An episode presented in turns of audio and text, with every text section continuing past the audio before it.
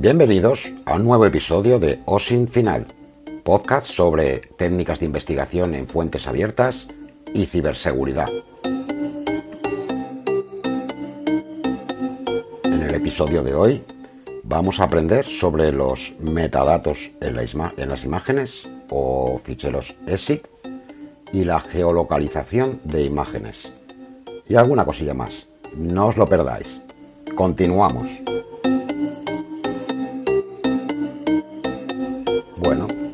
Pues vamos a empezar explicando un poco lo que son los metadatos o archivos, eh, ficheros EXIF con X. Eh, cualquier cámara digital o dispositivo móvil con sus cámaras respectivas, cuando si no está desactivado, cuando hacemos una fotografía de cualquier cosa o en cualquier lugar, guarda dentro de la misma imagen unos datos que nos ofrecen valiosa información. Puede ser que nos graben modelo de cámara, número de serie, hora en que se ha hecho la foto, día que se ha hecho la foto, cuánto se ha abierto el obturador, la exposición de luz, la gama de colores que hemos usado, miles y miles de datos dentro de esa propia fotografía y van incorporados junto con la fotografía. Incluso en caso de tenerlo activado, porque esto se puede desactivar, nos van a grabar la geolocalización donde se ha hecho esa captura. O sea, el lugar exacto del planeta con sus coordenadas de longitud y latitud donde hemos hecho la fotografía. Ahora también cabe destacar que aunque estos ficheros EXIT nos dan muchísima información, es difícil conseguirlos eh, como no tengamos la imagen original, ya que a día de hoy muchas de las redes sociales y de las plataformas online, online donde subimos estas imágenes las modifican y eliminan, la mayoría de los datos que contienen estos ficheros EXIF. Es más, simplemente variando la compresión de la imagen ya eh, está eliminándose. Y ahora, a un nivel ya más práctico, si queremos comprobar qué ficheros EXIF o metadatos contiene esta imagen de la que disponemos, tenemos varias opciones. Una de ellas son unas herramientas online. La más conocida y más famosa de todas ellas es Jeffries Imaging Metadata Viewer. Es el enlace exifregex info. De todas formas, os recuerdo que os dejaré los enlaces debajo de este post y en el blog osinfinal.blogspot.com.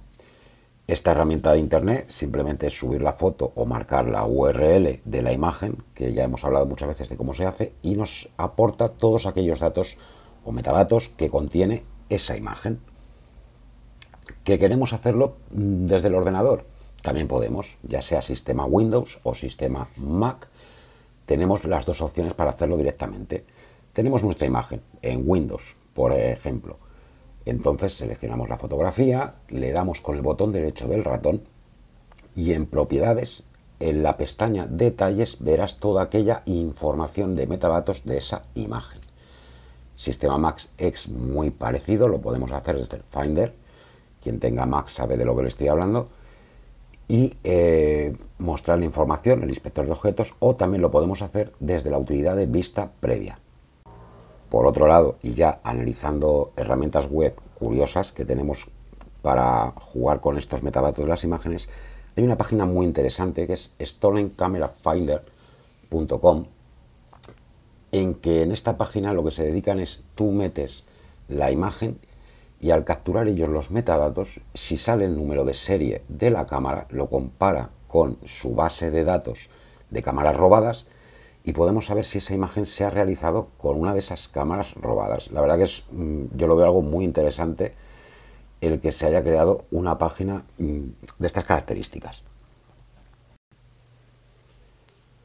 Ahora vamos a pasar al tema de la geolocalización que como todos sabréis, la geolocalización nos indica la posición exacta donde se ha realizado esa imagen de la que disponemos o que queremos investigar. Este ya es un tema un poquito más complicado y más difícil, porque generalmente mm, es raro encontrar una geolocalización en una fotografía, a no ser que sean nuestras propias fotografías que hemos hecho con el móvil o con la cámara, que hemos activado la geolocalización y las hemos subido a nuestra nube o las hemos compartido con familiares o amigos. Pero bueno, siempre se puede intentar o intentar tener un sistema de flujo para intentar localizar esa posición. Podemos hacer varias cosas. Si primero vemos la imagen y imaginemos que es sobre un monumento, una calle, es algo relevante y que es bastante conocido. Ya hemos estudiado la fórmula de hacer eh, la búsqueda por imagen inversa. Podemos buscar esa imagen inversa, intentar encontrar un sitio, aunque sea desde otro ángulo, en el que se ha hecho esa fotografía y ya sabremos mm, sobre lo que se trata. ¿Que queremos la posición GPS exacta? Tenemos una página bastante cómoda de usar que es dualmaps.com. Aquí lo que nos veremos en la pantalla son eh, el mismo, la misma pantalla, la vista por, eh, por calle normal, por mapa normal, como cuando abrimos el Google Maps. En un lateral tendremos vista vía satélite y en otro en el Street View. Entonces podremos ir moviendo el muñeco eh, dentro de la posición que queramos ir enfocando hacia un lado, hacia otro, hasta que demos con la posición exacta en la que se hizo esa fotografía. Una técnica muy simple y para intentar hallar algo que realmente mm, se han hecho miles de fotos y se han publicado en internet y por medio de la búsqueda inversa podemos llegar a localizar. Ahora bien, si no tenemos tanto detalle, pues tendremos que agudizar nuestros sentidos de detective. Tendremos que fijarnos en las señales de tráfico, no todos los países tienen las mismas señales de tráfico, en algo que nos resulte peculiar. Ha habido veces que incluso una fotografía se ha conseguido averiguar dónde estaba hecha por una botella de vino que salía al fondo con un plato específico que se realiza en una zona determinada. En este caso tendríamos más sería más por parte de nuestra técnica a la hora de intentar localizar una posición que por todas aquellas herramientas OSIM que podamos llegar a utilizar o encontrar. Si queremos, por ejemplo, practicar estas técnicas, hay una página muy interesante, un perfil en Twitter, que es arroba QuickTimes, en la que cada día, de lunes a viernes, ofrecen una fotografía que hacen en un lugar cualquiera. Mira que esa cuenta la sigue muchísima gente. Y el reto es intentar localizar dónde está esa fotografía. Es un juego bastante divertido. Y os animo a que busquéis el perfil en Twitter, lo sigáis e intentéis descubrir algunas porque a veces que es fácil encontrarla, bueno, fácil, fácil tampoco, pero es que hay otras que desde luego complican mucho la vida y hay gente que lo consigue. Vamos a hablar también hoy en este episodio sobre mm, el tema que nos concierne, pero vamos a darle una vuelta a la tuerca, que son los códigos de barras y los códigos QR. Todos lo conocéis, famoso código de barra que lleva cualquier producto, o el famoso código QR que se está empezando a aplicar muchísimo, que es el típico cuadradito con unos puntitos negros, blancos, una combinación que una vez que lo escaneamos con nuestro móvil nos lleva a una determinada página web o nos ofrece una información de ese producto que por cierto desaconsejo escanear cualquier código que encontremos por ahí que no sepamos de qué se trata. Porque si nos encontramos en la calle un folio pegado en la pared con un código QR y decimos, uy, mira, mm, voy a escanearlo a ver lo que es, igual nos lleva una página que nos descarga algo que no deseamos. Como dice el sabio refranero español, la curiosidad mató al gato. Pero para hablar de esto de los códigos de barras, os aconsejo una página, está muy bien, es muy guapa, es online-barcode-reader.intellisearch.com. Que mi inglés no es muy bueno, la verdad. Por eso recuerdo que os dejaré los enlaces en, aquí abajo en el post y en el blog. Esta página, ¿qué es lo que hace? Si nosotros tenemos un código de barras, ya sea bien en cualquier dirección web o tenemos la imagen fotografiada de ese código, mm, entramos en la página, le indicamos qué tipo de código es, si es un tipo mm, código de barras, código QR, el que sea. Podemos enlazar con la dirección URL, que ya lo sabemos hacer, o subir nuestro archivo desde el ordenador.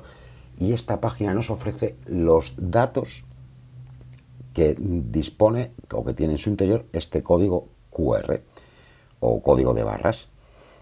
Así podremos investigar si nos va a llevar a una página maliciosa, si es una página de publicidad, si tiene datos, cualquier tipo de datos.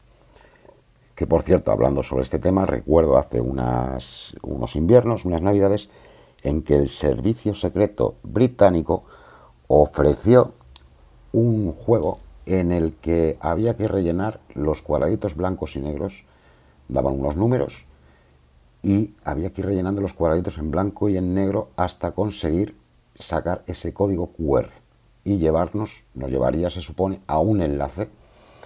Supongo que sería para que ellos intentarían captar gente mm, con unas cualidades bastante notables. Y ya, para acabar en el tema que nos concierne hoy en este episodio, os voy a hablar de una página muy, muy interesante. Es imgops.com. La verdad que una gran herramienta, la he holgado un poco, he trabajado bastante con ella y me gusta mucho en que una vez que tengamos, entremos, subamos la foto como todas eh, por medio de la URL o el archivo de nuestro ordenador, nos va a dar un montón de opciones para trabajar sobre esa imagen.